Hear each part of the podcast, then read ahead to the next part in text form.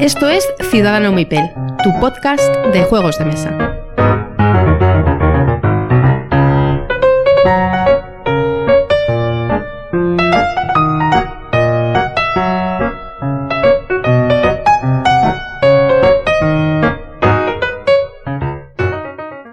Hola a todos y bienvenidos a Ciudadano Mipel en el episodio número 45. Soy Jesús y os doy la bienvenida. Y como no podía ser de otra manera, tengo por aquí a Pedro. Buenas noches, Pedro, ¿cómo estás? Hola, buenas noches. Pues nada, como siempre, en un episodio más, a darlo todo y a ver si le gusta a nuestros oyentes. Seguro que sí. Y otro episodio más que estamos sin Miguel. Ya sabéis que está pachucho el hombre y tiene que recuperarse, así que desde aquí, como de costumbre, le mandamos un abrazo enorme y estamos deseando de que vuelvas a estar aquí. Esto sin ti no es lo mismo, así que recupérate. Vamos, Miguel, te esperamos. Pues vamos a empezar con la sección de noticias, si quieres. Muy bien. Eh, vamos a ver qué tenemos por aquí. Eh, la primera noticia es Cooper Island, el juego de Ole. Sí. Eh, de Ode, perdón, no de Ale. De Ode, que va a salir el día 21 por Arrakis. Así que. Si, quieres, si quieres añadir a, de Arrakis, juraría que el 15 de mayo sale la expansión de del eh, Underwater Cities. exactamente. 15 de mayo, expansión de, de Underwater Cities. 14, mejor dicho, porque el 15 es fiesta en Madrid, creo que es, pero creo que era el 14. 14 de mayo, Underwater Cities, la, la expansión, y el día 21, el, el Cooper Island. Así que eh, creo que en el próximo programa vamos a hacerle una reseña, porque Arrakis ha tenido la amabilidad de cedernos una copia para que lo probemos. Así que nada, he estado dándole un repaso a las reglas, no me ha dado tiempo a más. Y tenemos un juego de colocación de trabajadores, eh, de colocación de losetas, bueno, tiene buena pinta a priori. Así que me lo intentaré empollar más, jugarlo y le damos un repasito. ¿Qué más tenemos por aquí? Eh, el Maracaibo. Maracaibo. Maracaibo no tenemos fecha de salida todavía porque estaba en preventa. Que va a salir por Masqueoka. ¿Vale? No recuerdo yo la fecha de, de, He estado mirando la notificación que nos mandaron y no he encontrado yo la, la fecha, pero vamos, eh, vas a ir por más que Oca, eh, a los que estéis en su lista de correo no, les os mandarían, porque nosotros también estamos una, un correo para, para que entraseis en esa preventa. preventa. Y bueno, no sé si os ha interesado o no. Bueno, salía a un precio bastante competitivo. ¿Qué más tenemos por aquí? Eh, espera un minuto que se me ha escapado el documento. Aquí está. Eh, The Mind Stream por Mercurio. Mercurio va a sacar una nueva versión de The Mind. Bueno, el famoso juego que algunos dicen que no es un juego por el tipo de juego que es. Pero bueno, eh, The Mind Stream con alguna novedad, algún, algún cambio. Así que bueno, para todo el que le, al que, que le guste The Mind, pues mira, también puede ser que esta versión Extreme le, le guste. No sé, ¿tú, tú lo has jugado de main? Sí, sí, lo he jugado y yo creo que, bueno, bueno, sí, es un juego. O sea, si te divierte o se divierte a alguien, yo considero que es un juego. O sea, es, bueno, o un experimento, me da igual. Pero de todas maneras, este juego sí que, sí que pega mucho con Mercurio. Yo creo que pega mucho con su línea editorial. O sea, que lo han elegido bastante bien. Muy bien. Infinity Code One. Infinity Code On One. Correcto. Eh, te veo que ya, te... salió, ya está. Juraría que la preventa terminó hace como 15 días y yo creo que ya la tiene la gente el juego.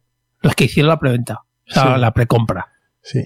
Eh, el- la noticia nos ha llegado el 27 de abril, pero no venía. eh, no venía opera- no venía fecha de salida. Por lo menos aquí en lo que nos han mandado, no. Pero si tú dices que ya debería estar, Sí, ya está, ya está, porque conozco gente y sigo y ya lo tienen. Vale. Bueno, No lo había probado, pero lo tienen. tenemos aquí una em, caja de Bueno. inicio. Esto es una caja de inicio de Infinity, del juego de escaramuzas. Sí, que digo, vamos a contar un poquito de qué va. Eso, eso.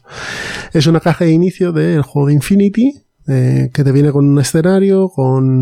mm, Bueno, viene, o sea, efectivamente tienes eh, un escenario en el sentido de que tienes que montar las, los edificios, pero escenarios como tal, si no me equivoco, que me suena haberlo visto, me parece que tiene cuatro o cinco. Vale, pues vamos a especificarlo mejor. Viene con un terreno de, batalla, con varias escenografía. Supongo que traerá varios escenarios diferentes y dos bandas.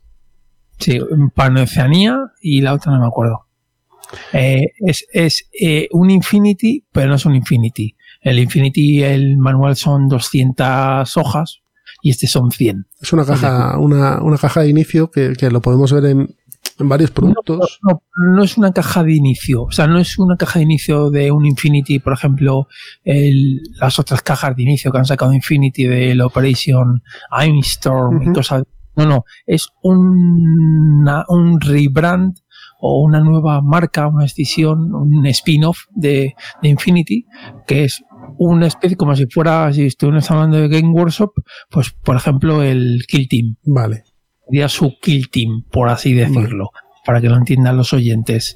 Entonces, eh, las reglas son mucho más simplificadas, todo está mucho más simplificado, pero no son de inicio, sino que las reglas son así, son más. es una, una, versión light, ¿no? O lite, mejor dicho. Sí, Lite, eh, sí, es Lite. Tiene muchas menos características los bichos y, bueno, los personajes y tal y cual, pero, pero el trasfondo y todo, pues es muy parecido. Yo sí que tengo ganas, ¿eh? No he terminado de, leerme las reglas, que por cierto las, tenéis en su página web, la de Corvus la podéis leer perfectamente y están muy chulas. Y, y tiene buena pinta. El problema, también hay que decirlo, son miniaturas, miniaturas como Infinity. Tienes que montar, tienes que pegar, tienes que pintar, aunque solo sea de un prepintado de unos negros y otros blancos, pero tienes que hacerlo. Pero eso te pasa también con Workshop. Sí, sí, bueno, pero Workshop últimamente, em, no, Workshop te las hace en un plástico, cada uno de un color distinto las bandas, y podrías jugar con ellas y en la mesa lo ves. Aquí en Infinity no. Vale. pero vamos, el, concepto de matriz, cortar y pegar con Workshop lo tienes igual. Sí, sí, eso sí, Hay algunas que son premontadas de estas, pero son las menos. Sí, y en Infinity es metal, entonces son más delicadas las miniaturas. Pero vamos, son chulas y el sistema, yo he jugado Infinity normal y a mí me gusta. A pesar de ser complejo, excepto que si llevas eh, a un tío que te enseñe, pues, pues mola más claro. Si te dejes poner tú delante de las 200 hojas, pues es. Pues esto es el eh, Infinity Code One, Code One. ¿Y qué más tenemos? Eh, una mala noticia. Sí. Es que han mandado un correo la organización de las CLBSK, ya sabéis que son las, las jornadas promocionadas por el foro La BSK, unas jornadas jugonas que se juntan cerca de 120, 130 personas para bueno, estar cuatro días jugando a tope. Y nos han mandado un correo diciendo que este año se cancelan debido bueno, pues a la crisis del COVID-19. Así que bueno, esperemos que el año que viene no haya estos problemas y se puedan celebrar normalmente. Creo que no se han. llevan como siete u ocho años. Sí, por ahí. Y no se han cancelado nunca. Nunca. Y sobre todo los últimos tres o cuatro han estado en fire. Mm eh, de ser difícil ir, vamos, sobre todo los tres últimos. Bueno, yo fui el año pasado, era mi primera vez, y, conseguí plaza el lunes antes. Claro, por eso tuviste suerte. Mm, tuve mucha suerte. Tuve mucha suerte.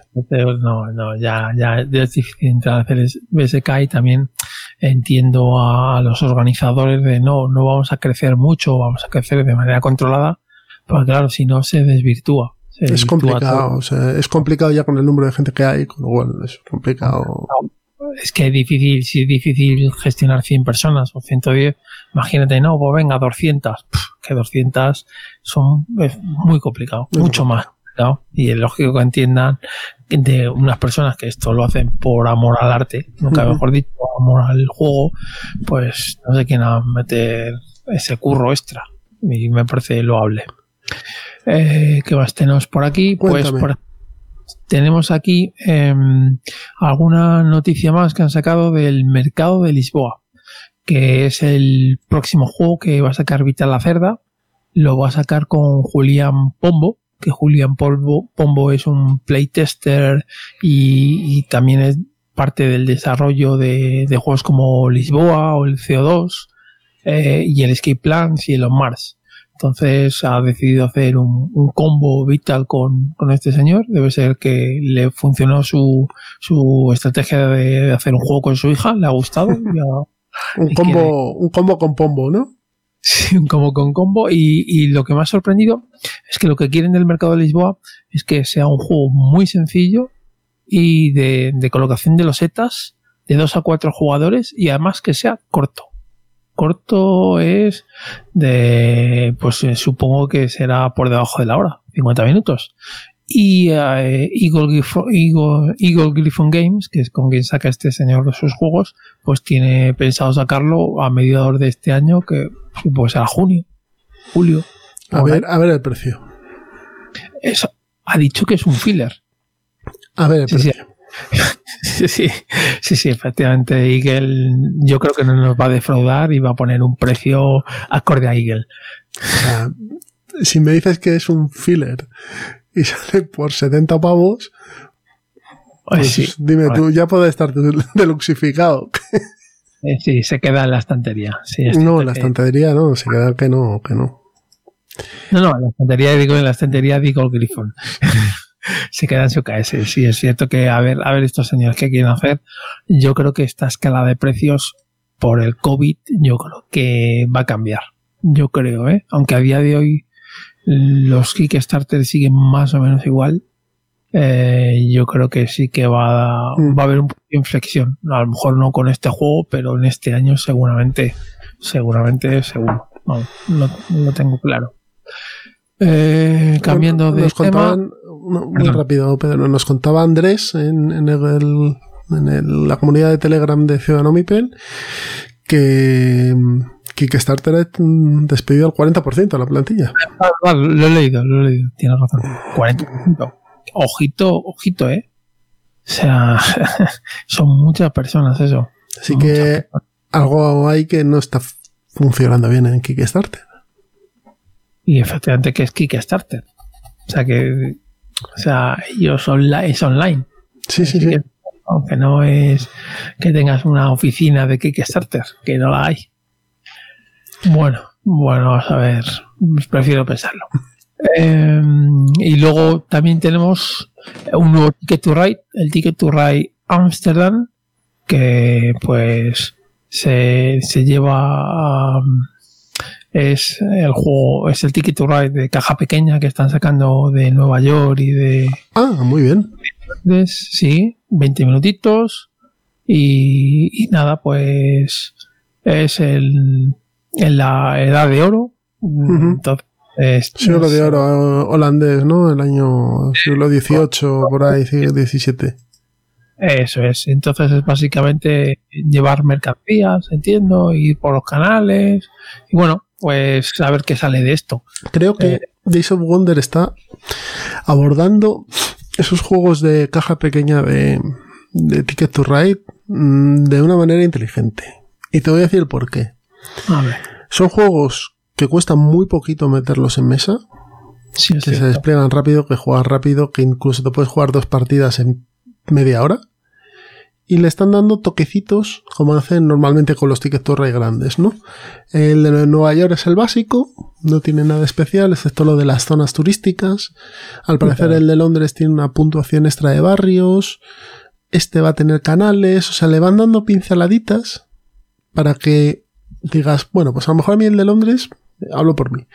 No me interesa porque tengo el de Nueva York, pero el de Ámsterdam, si trae algo diferente, a lo mejor sí. Son 20 euros el juego, creo que es. Sí, son muy 20, baratos. 20 y pocos. No, 20 y pocos, sí. Yo la verdad es que eh, yo soy enamorado del, del padre del, y ese me encanta y tengo prácticamente todos. Eh, del hijo tengo solo el de Nueva York. Esta serie no la voy a comprar, ¿vale? No lo voy a hacer porque ya el padre me parece, pues me quedo en él, vamos.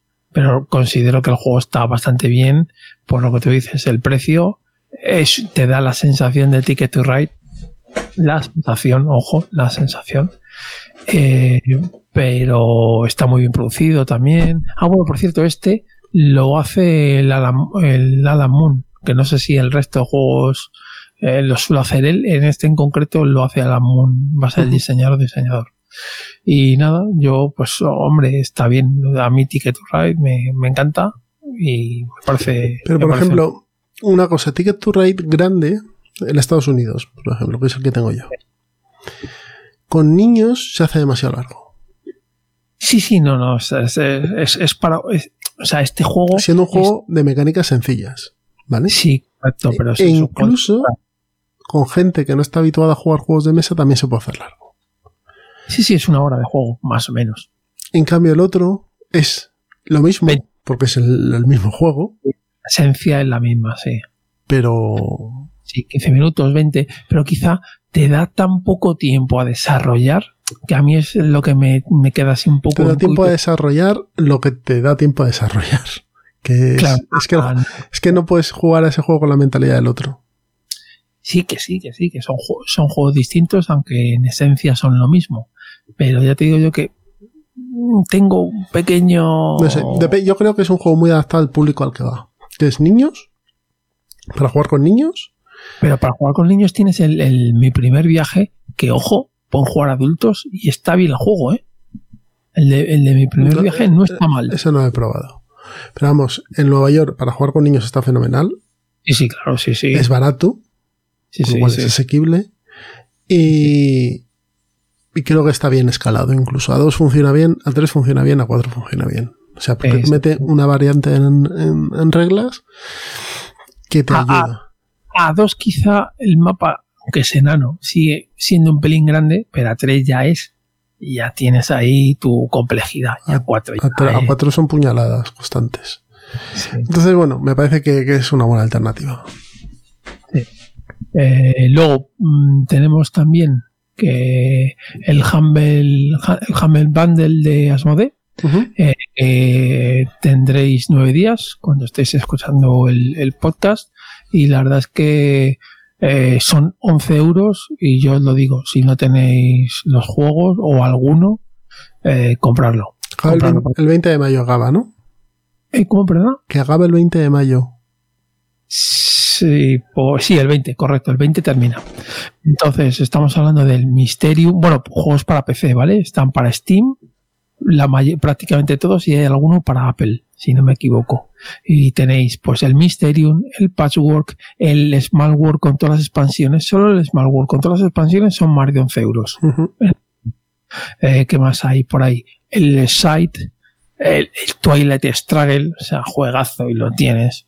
Eh, y no sé qué más así me estoy. El, el, el Splendor con expansiones y el Carcassonne también con, no sé si están todas, No, no están todas, pero hay alguna.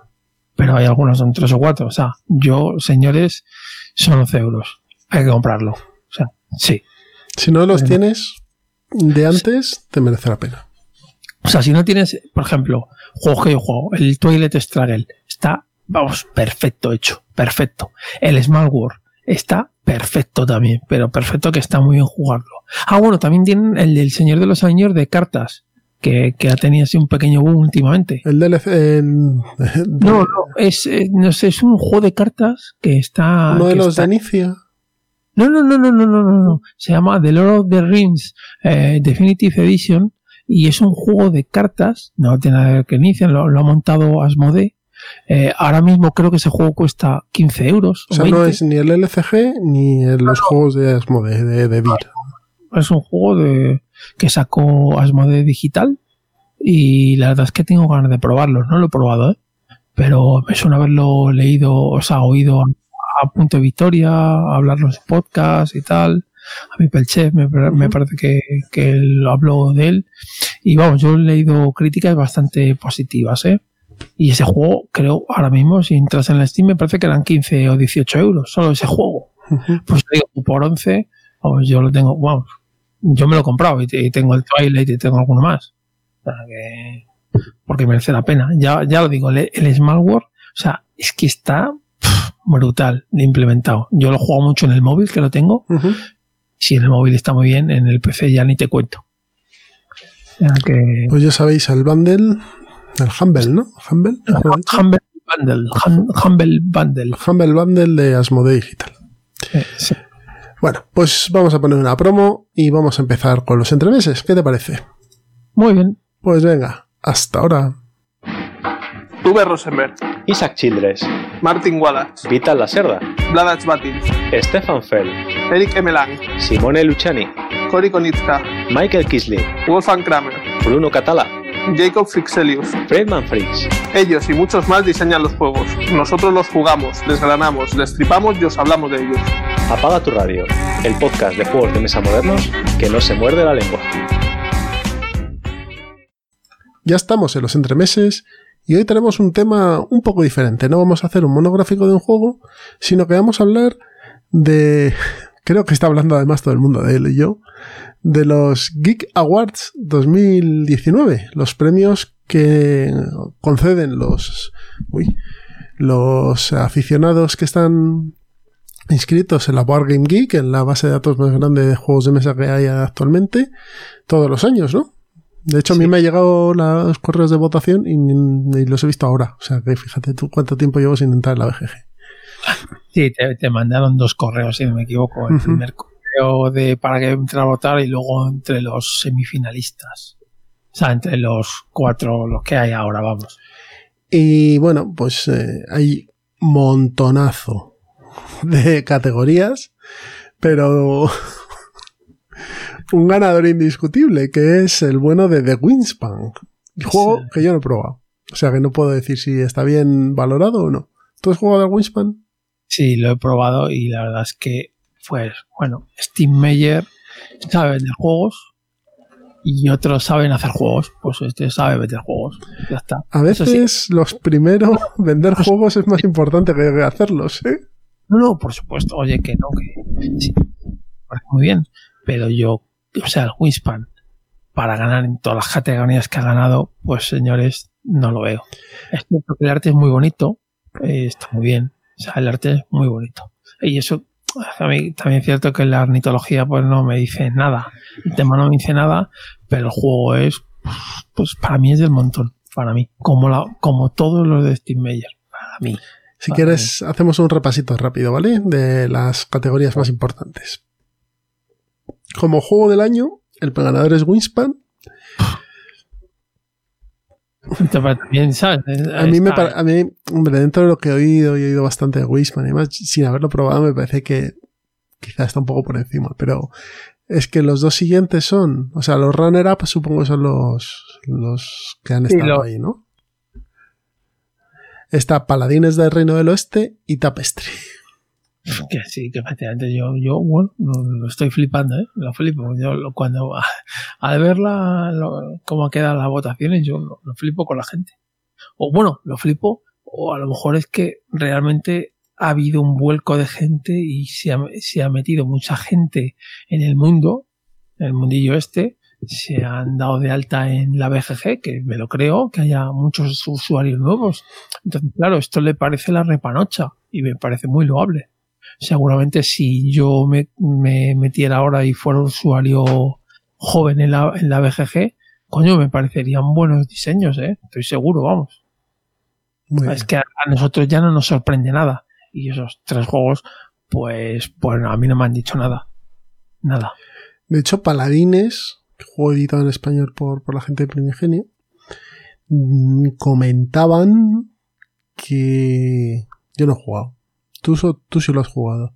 El Paladines no. No he jugado. Entonces no podemos hablar. Podemos hablar de lo que se comentaba. Esta opinión no es nuestra, sino es una, inform- es una opinión que, hemos, que hemos aquí- oído. aquí nosotros no info- O sea, con o lo cual, nosotros no decimos esto. Que eh, mm, chirriaba un poco a más jugadores. O sea, es de 2 a 4 y que a 4 se hacía un poco pesadete. De hecho, gente del club también nos lo ha comentado. Un momento, No este sé. es el de- un momento, este es el de, el de que secuestra, o sea, el de que secuestrabas a los, a los Meeples. No, Pues ese es el arquitectos. Eso, claro, claro, sí, yo sabía, ese es el que he jugado y este no. O sea, he jugado los dos primeros, pero este no lo he probado. Bueno, si quieres seguimos dándole un repasito. Sí. A mejor juego a dos jugadores. Watergate, cosa que me parece que está bastante bien llevada.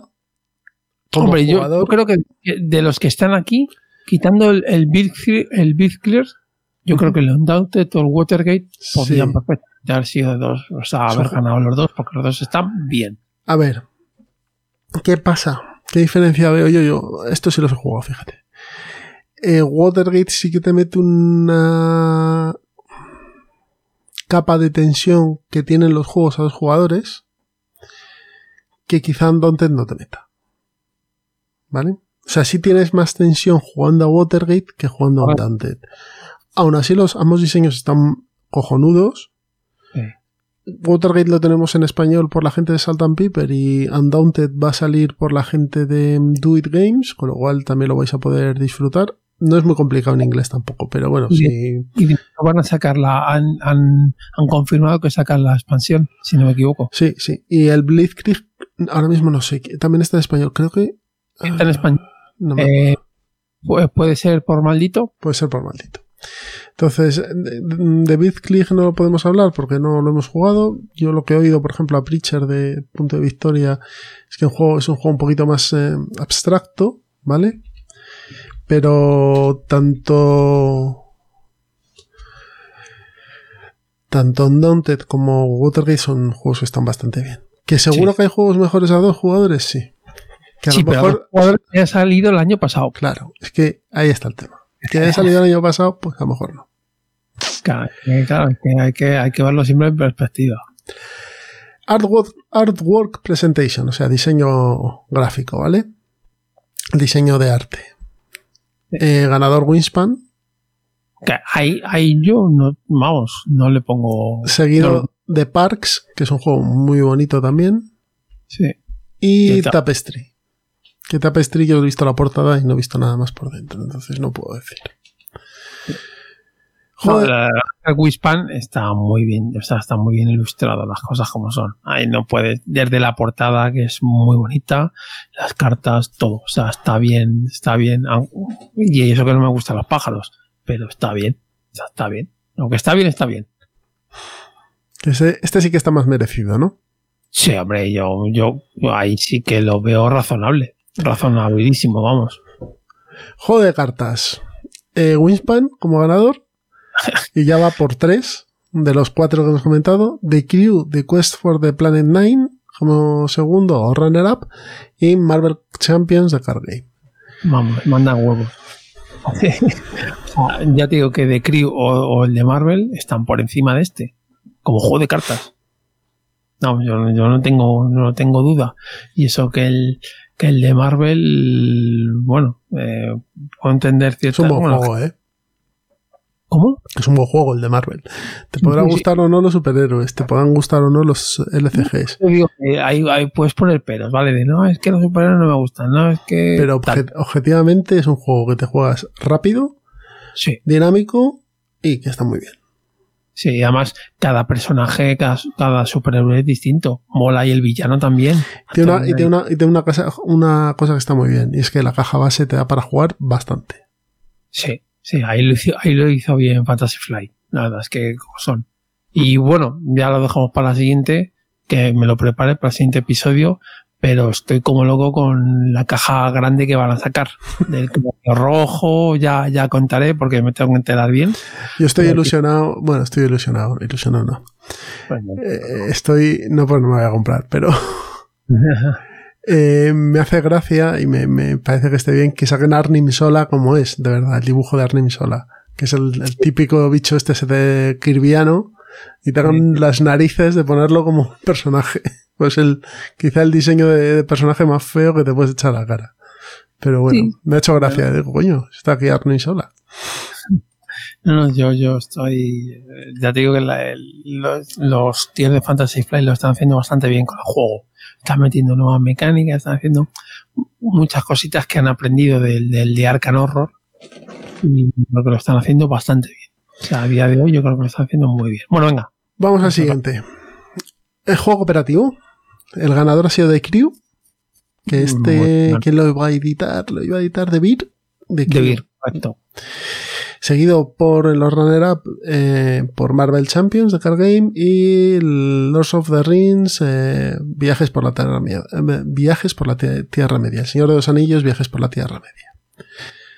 Si no tuviera yo el de, el de Arkham, me lo hubiese comprado, tío. Pero como tengo el de, ¿Cuál, cuál? ¿El de viajes de la, por la Tierra Media? el de viaje por la Tierra Media, como tengo el de, de joder, ¿cómo se llama, hombre? El de caja grande, Mansiones de la locura. Mansiones de la locura, segunda edición, por eso no me lo compré, fíjate, porque yo creo que sí se pisan. Son bastante parecidos, o sea, este bebe mucho del otro, que seguramente mejorará cosas, pero si tengo uno, lo siento, pero yo tengo una colección pantogruémica, no puedo meter. Ya, ya más, más no, no hace falta más. No, ya, no, ya, ya. Y eso que me sigo comprando cada vez menos, pero me sigo comprando, tengo que mirarlo con lupa, Claro. con lupa. Wingspan, eh, perdón, expansiones. Sí, pero sí, sí, Wispan. La Wispan. ganadora es Wingspan, la Europa- European Expansion, la expansión europea de pajaritos de Europa. Seguida por los dos runner-up, que es el hay pócimas y brebajes. Correcto. eh, Herb Witches, Las, las brujas de las, brujas, las brujas herbáceas. Y de, no de Terraforming, Terraforming Mars, oh, que no me salía, Turmoil. Turmoil ese es el que mete. ¿Este es el de conflictos? No, ¿no? Sí, correcto, el de Sí. conflictos. Es el que mete la, la- los, bueno, el presidente. El los Parlamento. Sí, el parlamento. A mí me parece que el- esa expansión es bastante buena, pero es cierto que alarga el juego. O sea, el Terraforming si de por sí es largo, esto lo alarga un poquito más. Es decir, una expansión para dos jugadores o tres. Yo creo que es una expansión para jugar con más. Pero si es para jugar con más, todos tienen que saber jugar. Porque si sí, no, sí, sí, bueno. Pero que, creo que esa expansión luce con cuatro jugadores. Y te voy a decir por qué. Porque las puñaladas en el Parlamento se notan más. hombre, y los sí, flujos claro. de poder se notan más. A dos, yo juego a dos la expansión esa y se te atasca. Bueno, se te atasca. eh, es- si vas a ella solo, evidentemente. Yo creo que eh, ahí donde está la gracia de esa expansión es con más gente. Bueno, o sea, yo, Dos, tres, o sea, tres a partir de tres. Que haya, que haya tres. yo soy fan declarado de, de Terraforming, entonces me da igual lo que saquen, que me gusta. Sigamos. Sigamos. Juego familiar. Ganador Wingspan. Tío. Claro, bueno. Es lo No, que- venga, venga. Es que, a ver. Eh, eh, resulta extraño que el juego del año, que el juego de cartas y el juego familiar sean el mismo. Porque normalmente van a públicos diferentes. Sí, correcto. Entonces yo entendería que aquí sa- eh, estuviese otro juego. O, o estuviese Wingspan y el juego del año fuese otro. Sí. Sí, sí. No sé. no, no, sí, no- sí. me resulta extraño. Los bots del Steam Meyer. Sobre todo, Abajo. El juego de cartas, por ejemplo, resulta extraño porque hay un mogollón de juegos de cartas. Sí, otra cosa no, pero efectivamente un juego de cartas es muy fácil, muy barato de sacar. O sea, muchas, muchas editoriales sacan juegos de cartas. Que el mejor de todos sea Wispan. Bueno, pues juego familiar, ganador Wispan. Y los runner-up son Azul, el pabellones, pabellones de verano, el Summer Sí. Pavilion y Tiny Towns, que este no he jugado. Yo creo que el, el azul, o sea, aunque me parezcan buenos diseños, yo me sigo quedando con el original, ¿eh? El resto ha sido complicar un poquito, o sea, como para hacerlos para más jugones, supongo, o algo así. Y yo creo que el azul es un diseño eh, familiar, punto. No tiene por qué, si es que está perfecto. O sea, que sea algo familiar no significa que sea malo. De hecho, el Ticket to Ride me encanta y es más familiar que eso no hay. Es un, O sea, juego, es un juego que está muy bien diseñado dentro de su target, dentro de su Sí, sí. banda. Correcto. Y además es que es bonito. O sea, es bonito en mesa. Es, que agradable para jugar con él. Y eso Sí, hace mucho para que la gente entre a jugar con él. Ocupa muy poco también en la mesa. O sea, eh, tiene muchas virtudes. Entonces, el, el meterle complejidad a ese juego que no te la pide, yo considero que no es un acierto. Pero bueno, también dirán, coño, que vende el azul. Pues venga, vamos a hacer azul 2, azul 3, azul 4, azul, todo lo que eh, podamos. Lógico. Bueno, siguiente. Eh, juego más innovador. El ganador Wingspan, Hombre, sí, sí. que esto Y ya... claramente de los que están aquí es el, el de The Crew. A mí me parece una maravilla. Y los dos... Espera, espera. Y los dos runner-ups son de Crew, de Quest of For the Planet Nine y Wave, Wavelength, que no sé Exacto. ni de qué va. Sí, yo no sé cuál es, pero el de The Crew, o sea, eh, eh, me parece, o sea, quien lo hizo, un, un genio. Coger la pocha y meterle misiones, hostia, pues eh, bueno, hacerlo cooperativo, hostia, pues es- dice, no, es una gilipollez ya, pues haberlo pensado tú. El Wavelength, este lo he estado viendo yo, sí. Es eh, altitud de onda, sí, es- sería así, como longitud de onda, mejor dicho. Es un juego party, mm, es- parece un juguete también, porque tiene como un dial y unas cartas y tal. Es un juego así. Hombre, Si es de innovación, está claro. Sí, parece un hundir la flota, pero diferente. Porque tiene un dial en medio con unas cartas y tal. Tiene, tiene pinta de ser curioso, por lo menos. Cuanto menos. Yo no sé, no he entrado en Forocoches hace poco, pero es que a lo mejor se han sido los de Forocoches, ¿eh? los que se metieron en la BGG a trolear, porque vamos, no, no encuentro otra explicación a esto. Bueno, eh, mejor party. El ganador es este longitud de onda, Wavelength. Eh, y los dos runner-up son Letter Jam y Men and Work. Men and Work es este de hacer construcciones, ¿no? Del juego de habilidad. Eso es, es, es, es ese. Y el Letter Jam me suena que también lo han sacado en castellano, ¿eh? Pues Me déjame verlo. Letter Jam. Porque el Men at Work juraría que sí que sea, está en Yo castellano. creo que no. No he visto esta portada. ¿Lo tiene cráneo? No, no está.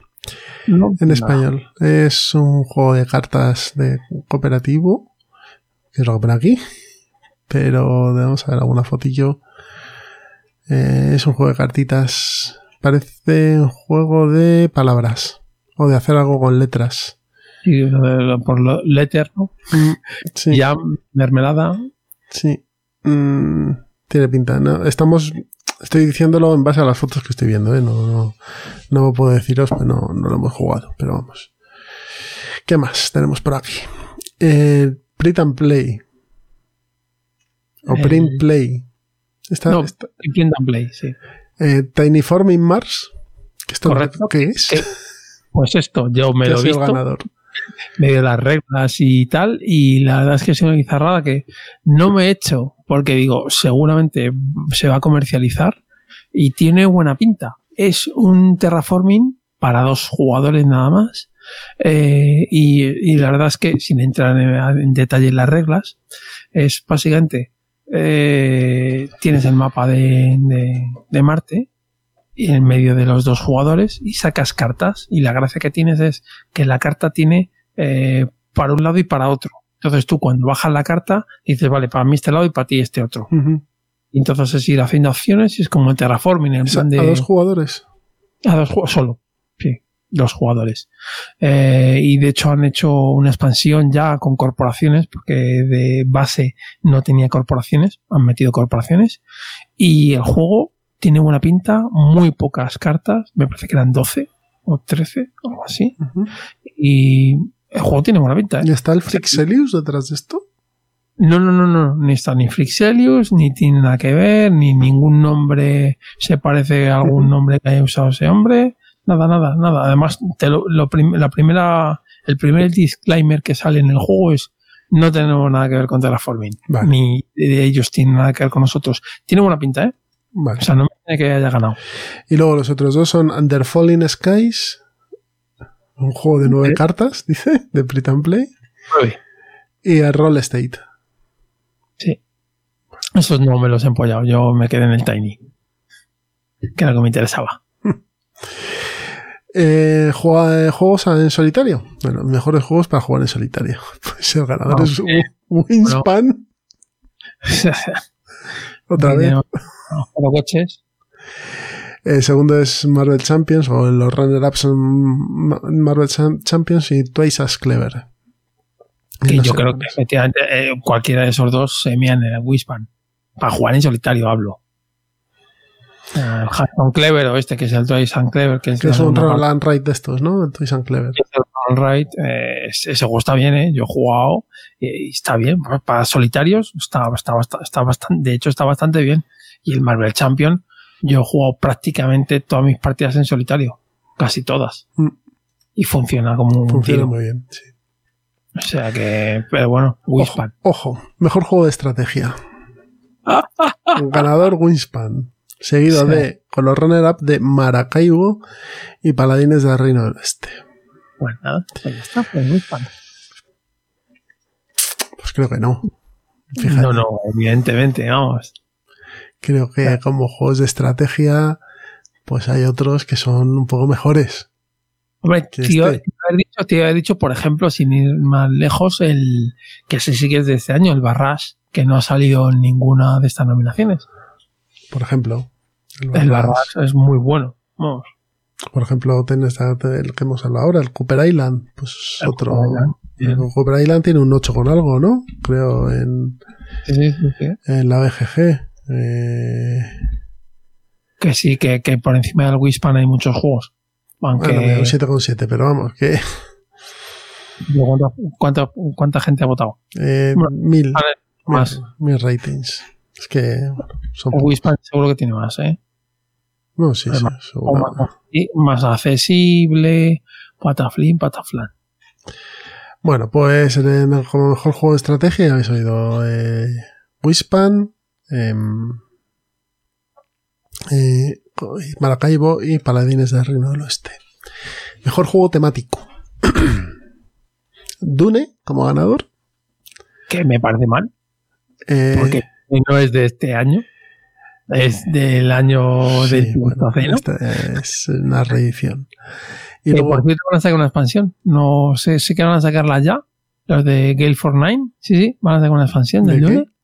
Eh, y no he leído mucho más. No he leído más. Sé que sacan la expansión, la sacan pronto. Y no sé, pues supongo que tendrá. yo, me lo compra- yo me lo he comprado, pero a mí no me van a pillar eh, con la expansión. O sea, yo creo- creo que este juego ya como está, es como tiene que estar. Bueno, y los dos runner-up que, te- que vienen es Star Wars, el borde exterior, y el Señor de los Anillos, jornada- eh, Viajes por la Tierra Media. Pues hombre, sin haber jugado a Viajes por la Tierra Media, yo creo que los dos son más temáticos que Dune. Hombre, Bueno, no creas, ¿eh? Es que Dune Porque- también, sí, también tienes razón, Dune es bastante temático. sí. Eh, De, de hecho, mira, el, yo tengo la versión de Fantasy Flight del Dune, el de el Rex. Pues, eh, la gente se queja de que no, es que eso es el hacendado. La versión hacendado del Dune. Bueno, vale. No tiene la misma el mismo carisma las razas, es cierto. A ver, es cierto que el Dune, lo que mola del Dune es que está muy bien tematizado. Eh, Pero bueno, eh, a mí el Rex me gusta, ¿eh? No, no, sí, la mecánica también está bien, pero el, puntito a favor que tiene es que está mejor. el tema te pega más, porque te está liado, ligado con el, con el libro. Pero Sí. bueno, Dune. Bueno, esto por lo menos no chirría mucho, ¿no? No, no, no. Yo, no, yo solo hubiese dado a Star Wars el borde exterior. el, el problema de Star Wars a mí me toca los huevos de lo, pues, lo que Ya, han hablado. pero objetivamente, temáticamente, es un juego que está muy chulo. Ah, bueno, vale, sí, es así. Es solo temática, sí, pero O el que te den algo cortado, que se vea tanto. Olvídate, tanto- olvídate de eso. Olvídate de que está cortado, olvídate de que a veces se puede hacer un poco repetitivo, por- pero- pero porque está cortado. Pero es cierto que como juego temático es muy temático. Es temático a rabiar. Fíjate que yo no me lo he comprado porque yo no sé si no han acertado bien con, con el juego o algo así, pero ha tenido críticas un poco tibias y yo no sé si lo van a dejar ahí abandonado. Yo creo que IP. es un juego que salió con muchos juegos. Cuando la ola ya de Star Wars estaba bajando, Que salió muy capado. ¿Mm? Pero yo lo jugué en las últimas Gen Con y me lo compré a la semana siguiente. Y no estaba dentro de mis... A mí me gusta Star Wars, pero no soy un fanático de Star Wars. Y, y lo jugué y dije, joder, este juego es súper chulo. Y me parece que es un juego que está muy chulo. Muy, muy, muy, muy chulo. A lo mejor que tiene los carencias que dices tú, sí. Pero temático, temático a tope. No, sí, sí, por, por eso. Yo no me lo compré por eso, porque dije, ¿van a sacar mm, la expansión que realmente necesita el juego? Claro, es que, pues eso. Este juego ha nacido mutilado. Y se va a quedar así porque yo no veo que eh, Fantasy Flight vaya a sacar la expansión que necesita para tener el anillo exterior de verdad, todo el número de cartas y demás. Y luego tiene otro problema gordo y es que es muy caro. Para lo que Sí. es. Es caro, sí. Es un juego muy caro para lo que es. No tiene minis. O sea, Es un juego de 60 y muchos Sí. sí. pavos. Y por el material que tiene, podría ser un juego de 45 si no le pasaría nada, ¿eh? Eh, Tiene cartón, alguna peanita de plástico, unos dadetes. Sí, porque el anillo exterior no es, un tablero, es, un anillo. Es un troquel. Es un troquel. Claro, es un troquel. Por eso digo que, bueno, que es que hay, hay aire y no hay cartón. Bueno, no, no hay mucho aire porque la caja, por suerte, es, caja. es pequeña. Entonces, esa es la caja cuadrada esta de Fantasy Flight. Vamos, que, que a mí me da pena, ¿eh? A mí yo soy un. A mí también, a mí también porque el juego está bien. o sea, es un juego que, en serio, yo, yo cuando me senté a jugarlo en las Game On dije, bueno, vamos a ver qué hay. Y nada, hicimos, lo jugamos Miguel y yo además. Jugamos cuatro o cinco turnos. Y dije, joder, está muy chulo. Pero, Bueno, oye, nos puede, sorprender porque recuerda que Fantasy Flight ahora está con la política de sacar pocas expansiones. Puede sorprendernos en un par de años dar una. Puede ser. Con todo lo que ha pasado este año y tal. Y es un juego de Konietzka, que no está ya en la compañía. Sí. Bueno, es que sí, efectivamente, tiene muchos peros. Tiene muchos peros para quedarse como está. Que como está, bueno, pues está, pero podría estar mejor. Sigamos. Eh, mejor Wargame. Aquí. Bueno. Por gente con algo. antorchas y mosquetes.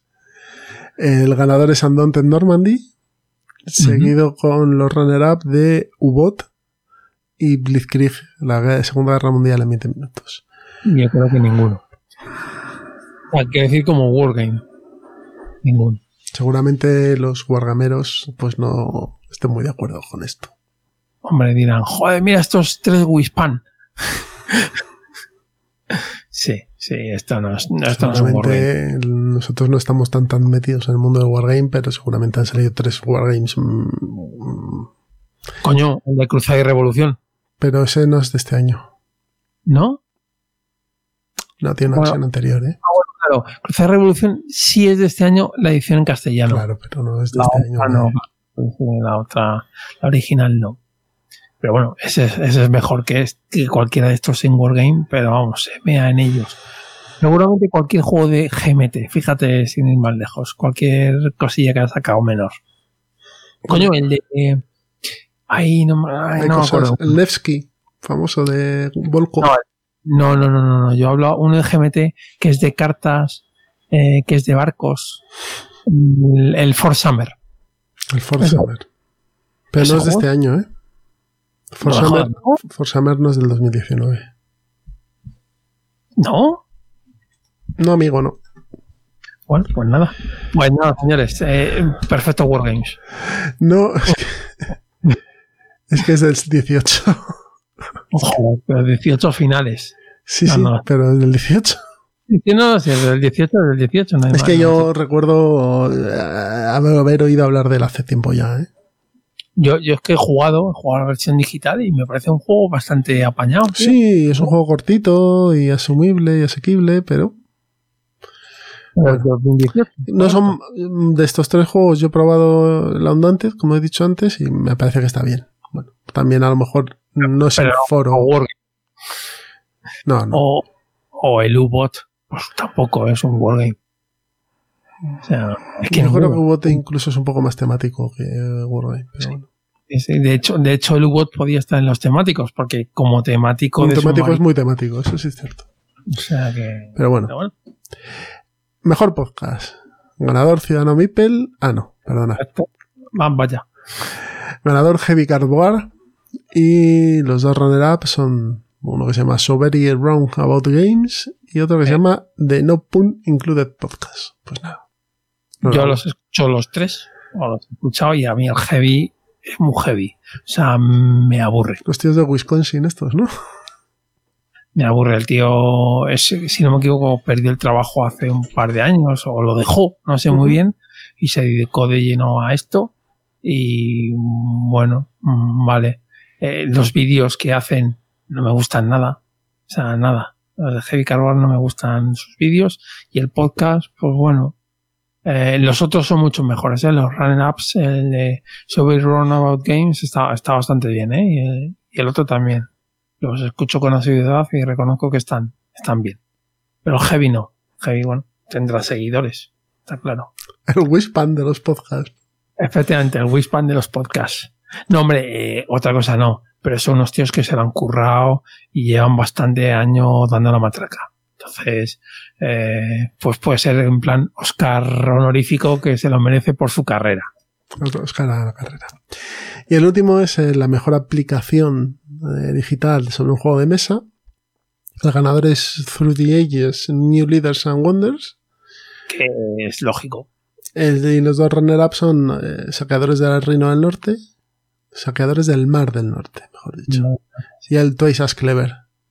Que está muy bien también. Yo el de, el de, el de saqueadores no lo he jugado, Yo los tampoco. otros dos. Y vamos, o sea, el TTA, ¿qué voy a decir? O sea, me parece, me parece brutal. Y la implementación, la implementación que han hecho, pues, pues que vamos, es grandiosa. Y el de Toys and Clever o el, el S también las he jugado en el móvil, en este caso, y está muy bien también, está muy bien hecho. Y es que son, o sea, es, es como me pasa lo mismo que con el, el Friday, que es un juego que como lo pruebes en digital, ya ir a las cartas, o en este caso ir a- al roll and write, te echa un poco para atrás, ¿eh? Echa para atrás, ¿no? Sí. Bueno, pues estos han sido la lista de, de juegos y de categorías premiadas en estos Geek Awards 2019. Eh, pues como de costumbre, polémica por el- la presencia excesiva de Winspan. Hombre, yo creo que en este caso sí que hay, tiene motivos, ¿eh? Veremos el año que viene por dónde sale esto, que será un poco descafeinado debido al año que estamos teniendo. Y, Bueno, o- y o lo, sea- y lo- lo que pasa con los premios, que bueno, como son subjetivos, pues son subjetivos. Sí, no, de todas maneras, me alegra que haya sacado el tema de que eso sí me gustaría a mí saber qué van a hacer las compañías. ¿Van a meter todo al final, el último trimestre del año? ¿Todos los juegos? Pues si quieres lo hablamos ahora en la charleta. Venga, Venga, hasta ahora.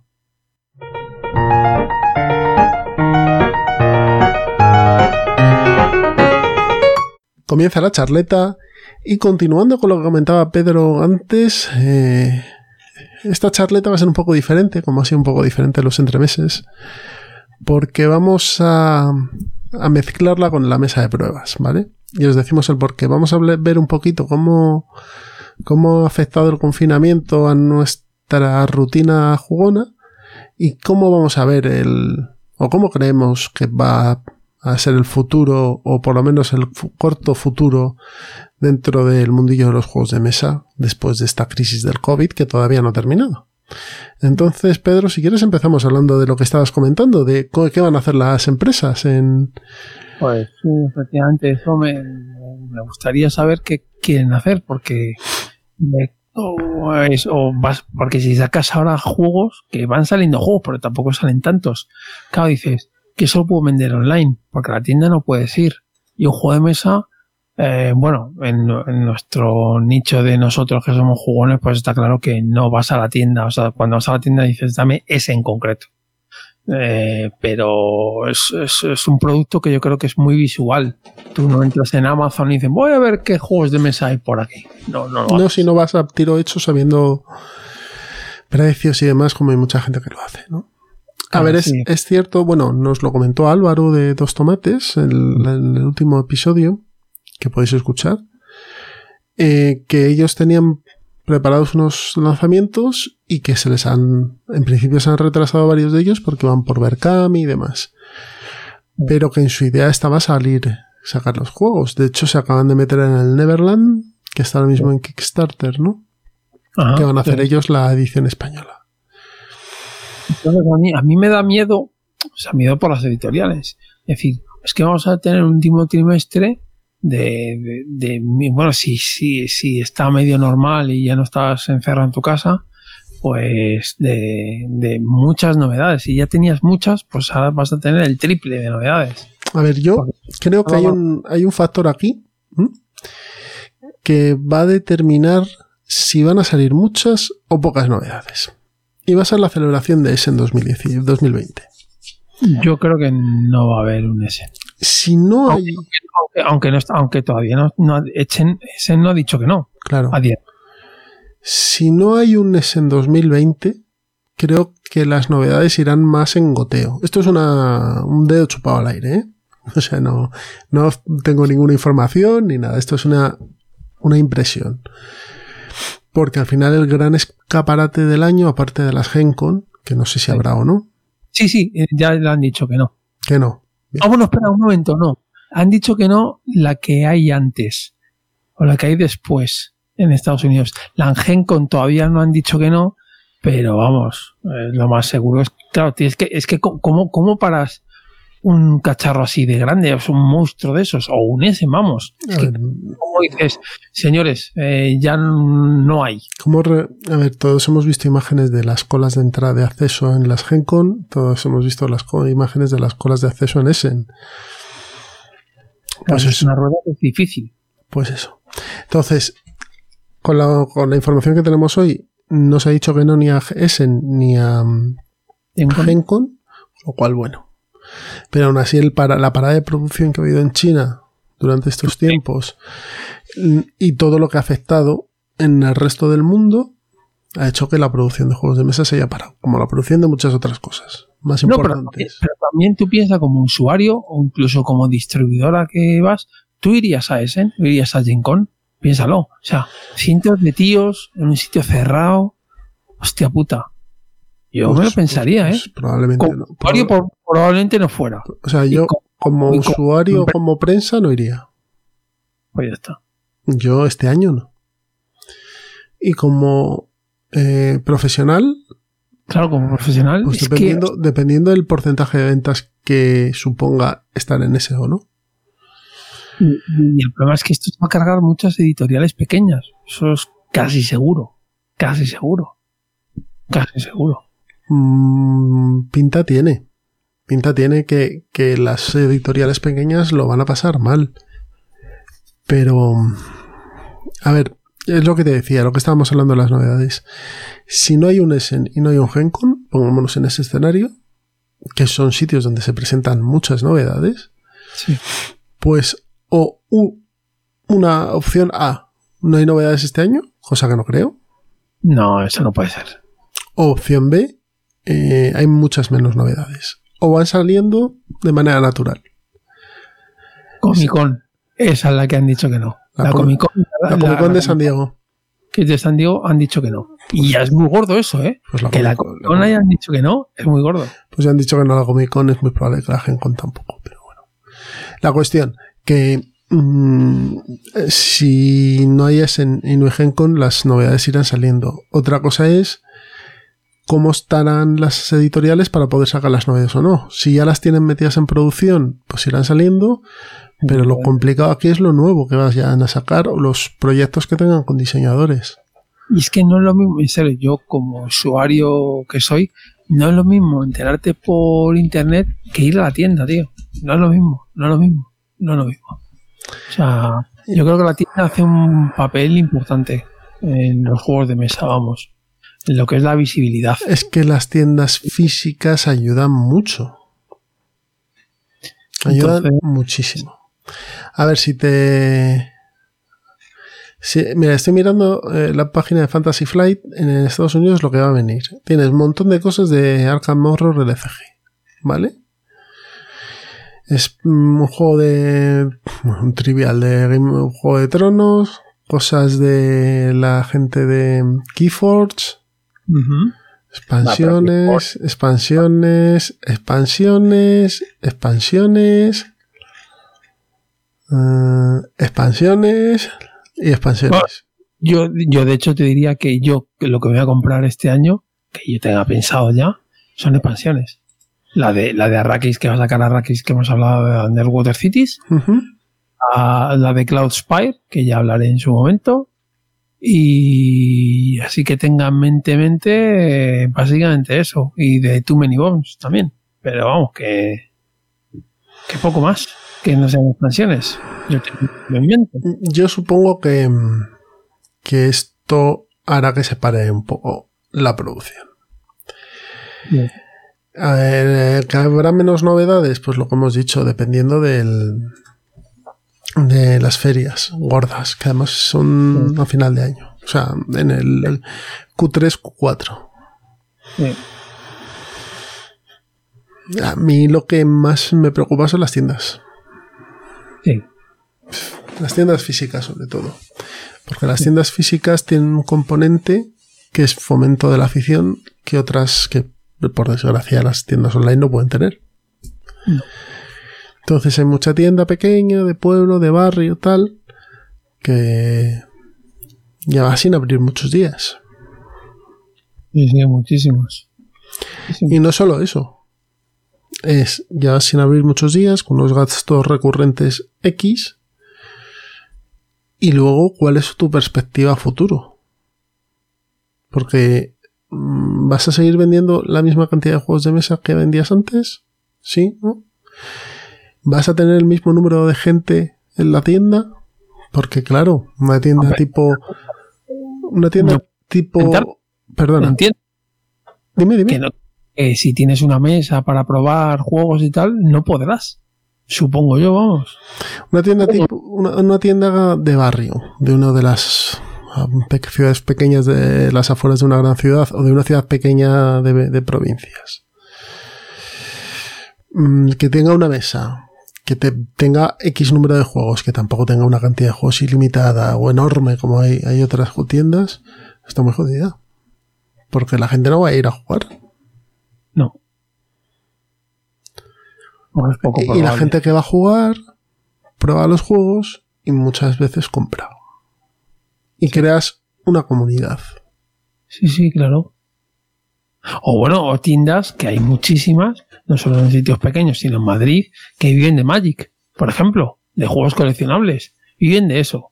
Tienen ahí sus mesas, te pones a jugar y compran y venden Magic. Hostia puta. Pues ya sí, ya no puedes La- jugar allí. La tienda que está en mi pueblo. La tienda que está en mi pueblo, siempre que vas, hay mogollón de chavalería jugando a Magic. Claro. Y están. Y compran ahí un mazo y un sobre y un no sé qué y un no sé cuántos y están ahí. Y, y de lo que más se juega allí es Magic. A veces tienen torneos de Catán, de Carcassonne, de unos tíos jugando Warhammer. Pero lo gordo, gordo, gordo es Magic. Claro, y son chavales, ¿eh? Lo que hay. Sí, sí, Magic mueve mucho, mucho dinero, vamos, a día de hoy. Entonces, eh, hostia, tío, es que yo lo veo complicado. Es complicadete. Es complicadete y sobre todo, bueno, pues por las tiendas que, que fomentan mucha afición. Y luego otra parte de- del mundillo que fomenta mucha afición son los clubes. Sí, sí, eso, por eso. Eso me. Tú y yo que pertenecemos a uno, me gustaría saber qué va a pasar. Claro, porque mm, los clubes no son sitios grandes No. eh, donde puede haber una separación enorme entre mesas.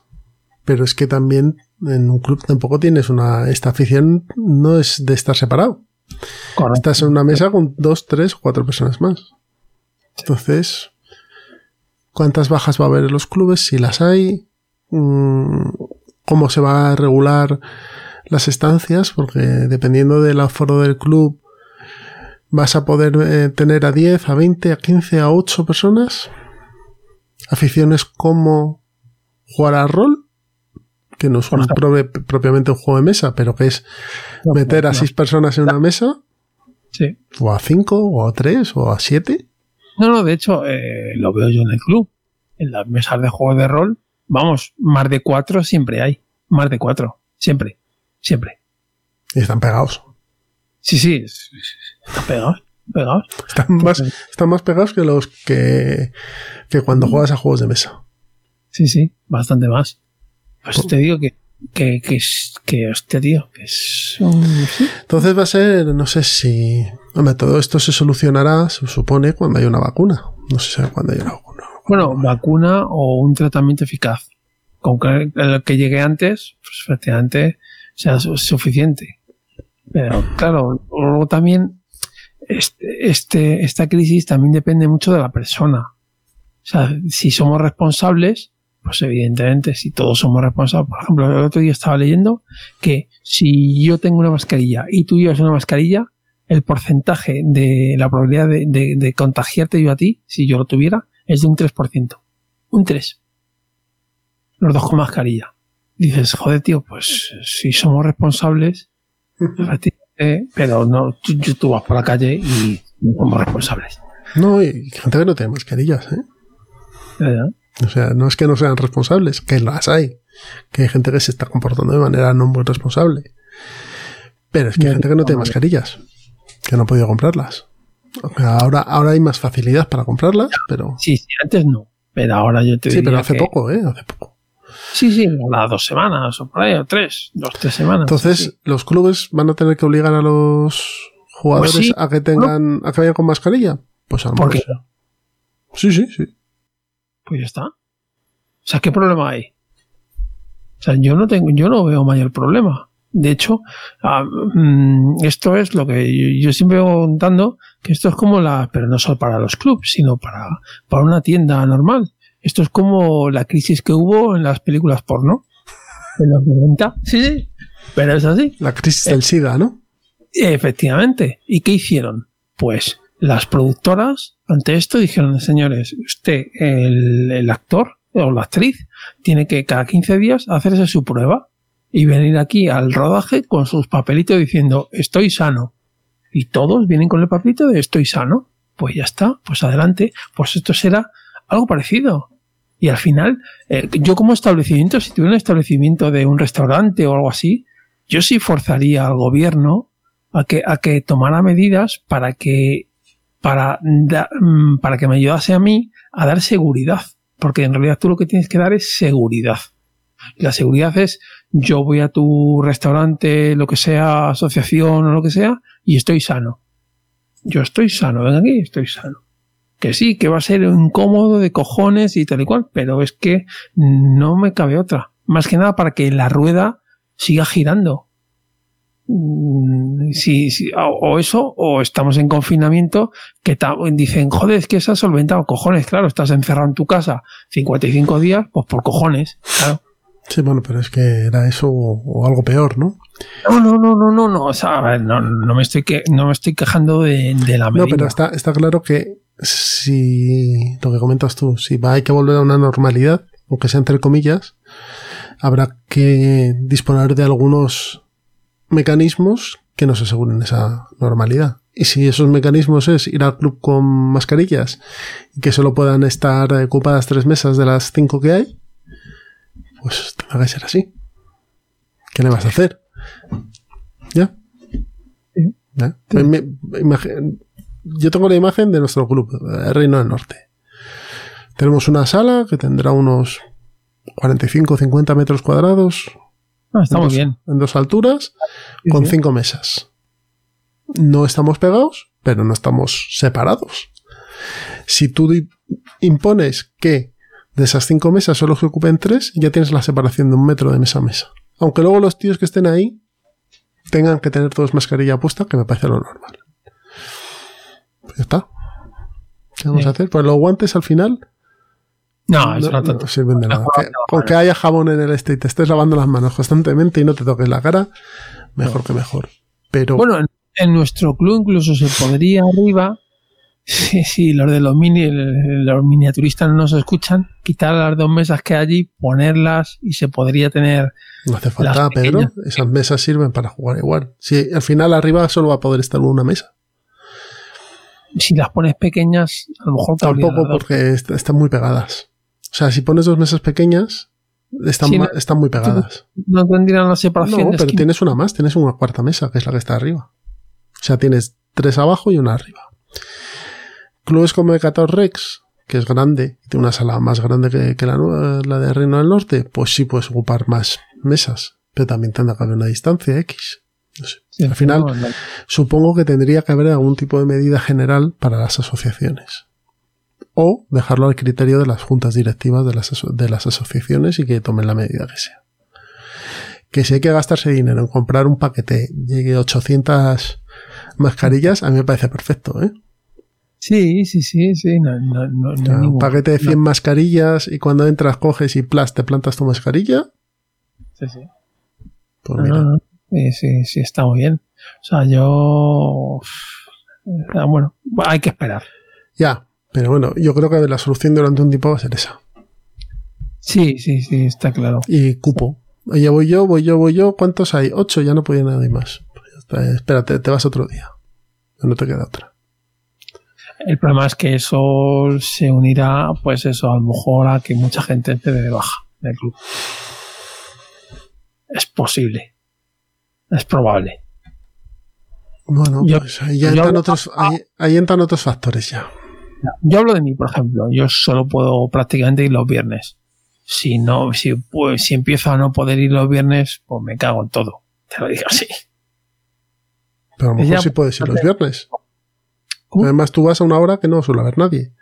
Sí, es cierto que yo cuando voy, voy pronto. Entonces, bueno, pues eh, a lo mejor tú puedes ir los viernes y vas a estar dos en una mesa o tres en una mesa, que es normalmente con el grupo que tienes ahí, Sí, sí, sí. Y, y ya está, ¿no? Sí. Hay gente que vamos más días a la semana. Bueno, a mí si no puedo ir al viernes, pues me fastidia, pero, pero bueno, puedo ir un domingo por la mañana que estamos dos. Y ya está, yo me pongo mi mascarilla y voy y tan pichi.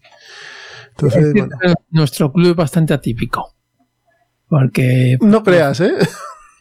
Ya me quiero decir, en, en- la afluencia de gente es rara. Porque los fines de semana que tú piensas que está petado y precisamente no está petado. O sea, es, es raro. Es raro. Depende del perfil del jugón, ¿eh? Si es alguien que tiene familia, los fines de semana es más complicado que un día entre semana, a lo mejor. Que te puedes escapar una tarde. Sí, sí. Bueno, pues si quieres vamos a dar un repasito a lo que hemos estado jugando. Yo, yo- yo soy súper rápido, o sea que dale tú y, y yo ya Vale, lo veo. pues yo he estado jugando a Danning the Purple. He hecho un par de partidas por Tabletop Simulator. Eh, La, aplica- la plataforma me parece que está muy bien. Yo no me hago a ella y me da un dolor de cabeza al final cuando termino de jugar de putísima madre. El último Sí. día acabé jodido. Eh, Danning the Purple es un juego a tres jugadores. Representa los años oscuros estos del Imperio Romano. Y es un juego de básicamente de, de pasarlo mal y fastidiar al de al lado. Sí. No, tú lo has probado, ¿no? Me dijiste Sí, sí, que a ti no te convencía mucho. Lo he jugado con Raik y con, con. Bueno, es que te- entonces te apuñalarían a dolor allí. Correcto. Y ya te, es un juego que no me gustó. ¿No? A ver, no me gustó. Me gustan todos los juegos. Yo soy muy facilón.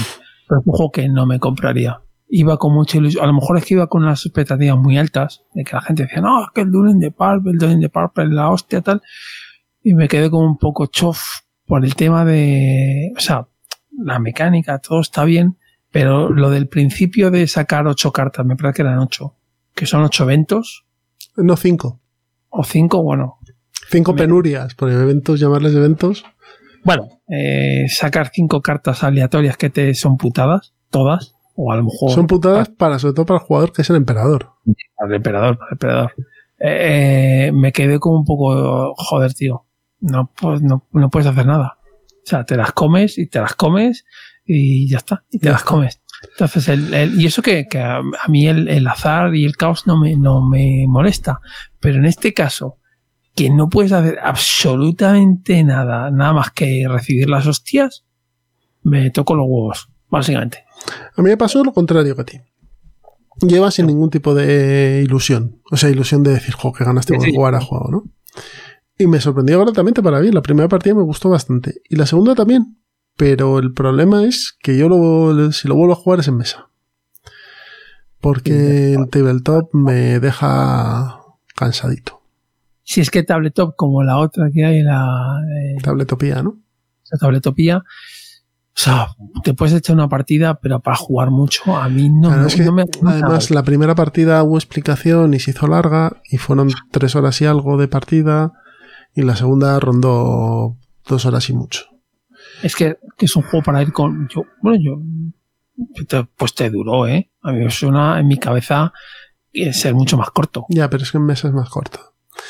Porque es más fácil manejar las cosas. Ahí con el, ay, que la carta no, ay, espera, que, uff, pues no da la vuelta, espera, que la vuelvo a coger, espera, uy, que me llevo el mazo entero.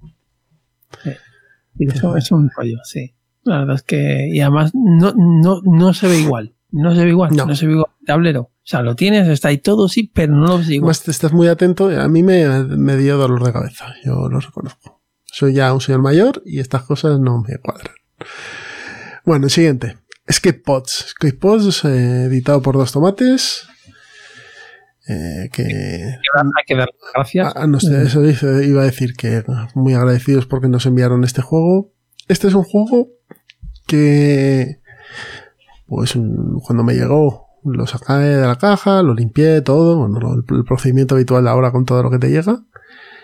Y creo que me han caído cuatro o cinco partidas en dos días, ¿no? En el fin de semana pasado.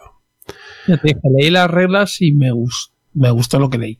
Es un juego eh, de fastidiar al al lado, básicamente un poco como Dan in the Purple. El objetivo es, eh, tienes que escapar de una nave que está en llamas y tienes unos peones que son tus peones de tripulante y además tus peones de acciones. Tú tienes nueve acciones, cinco, cinco básicas y cuatro avanzadas, ¿no? En las básicas lo bueno que tienen es que cuando termina tu turno recuperas todos los peones que hayas puesto para activarlas. Las avanzadas no. Las avanzadas o tienes tres de ellas ocupadas o usas una cuarta que es la que te libera, ¿no? Las avanzadas son más potentes que las básicas, ¿no?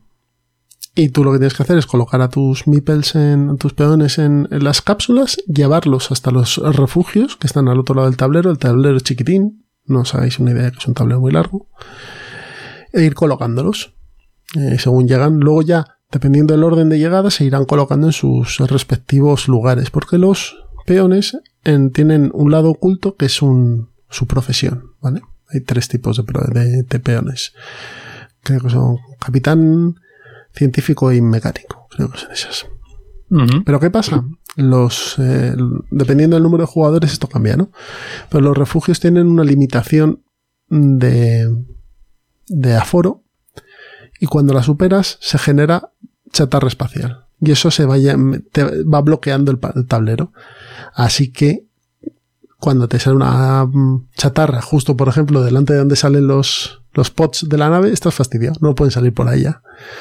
Y eso te limita mucho, etcétera, etcétera, etcétera. Entonces está muy divertido, son partidas bastante rápidas. Yo lo juego con mis dos críos y les entró bien, porque las acciones son muy sencillas y muy intuitivas. Y un juego muy interesante este, Escape Pods. Ya, y yo ya te digo que yo lo que he visto me ha gustado y lo malo, la desgracia es el- la edición. Que la edición, la gente de dos tomates lo intentó, que me parece también un riesgo, ¿eh? En vez de irse al típico chino, irte a... ¿Cómo se llama? Los polacos, ¿no? polacos, correcto, pues se fueron a Turquía y pues tuvieron mala suerte. Tuvieron ahí un bastante una producción bastante accidentada y les ha salido un juego muy justo en, en componentes. Mm. Digo, de componentes. Y me jode, ¿eh? Me jode, me jode porque el juego yo creo que se merecía otra cosa. Se merecía otra cosa. Bueno, a ver. Justo, Justo, justo no, en- cantidad de componentes, no, porque está bastante bien. Lo que No, digo, digo de, de- de calidad de, o sea, Sí, justo. sobre a- todo, sobre todo lo que está mm, comparativamente con el resto de componentes algo peor son las cartas. Pero se puede solucionar enfundándolas. Ya, ya, claro, sí, sí. O sea, Sí, sitio ahí en, el- en la caja, eso sí, sitio para meter las cartas enfundadas tienes. Pero, pero, pero el tema es que un- una empresa que arriesga con producto propio, porque es producto propio, eh, te hace un grafismo, te hace el juego, te hace tal, que luego eh, lo intente, porque claro, es una empresa y tiene que ganar dinero y dice, bueno, voy a intentarlo por esta vía, vamos a intentar con este otro, con estos otros editores y que la, y que la cague, entre comillas. Con eso, Bueno, pues, la, la- la caga en la apuesta, pero el- al final el que la caga es el que, el que hace el producto, que es el, el turco en este caso. entonces dices, Que también es tener poca visión empresarial, porque joder, si te esfuerzas un poquito, pues vas a tener más, más pedidos.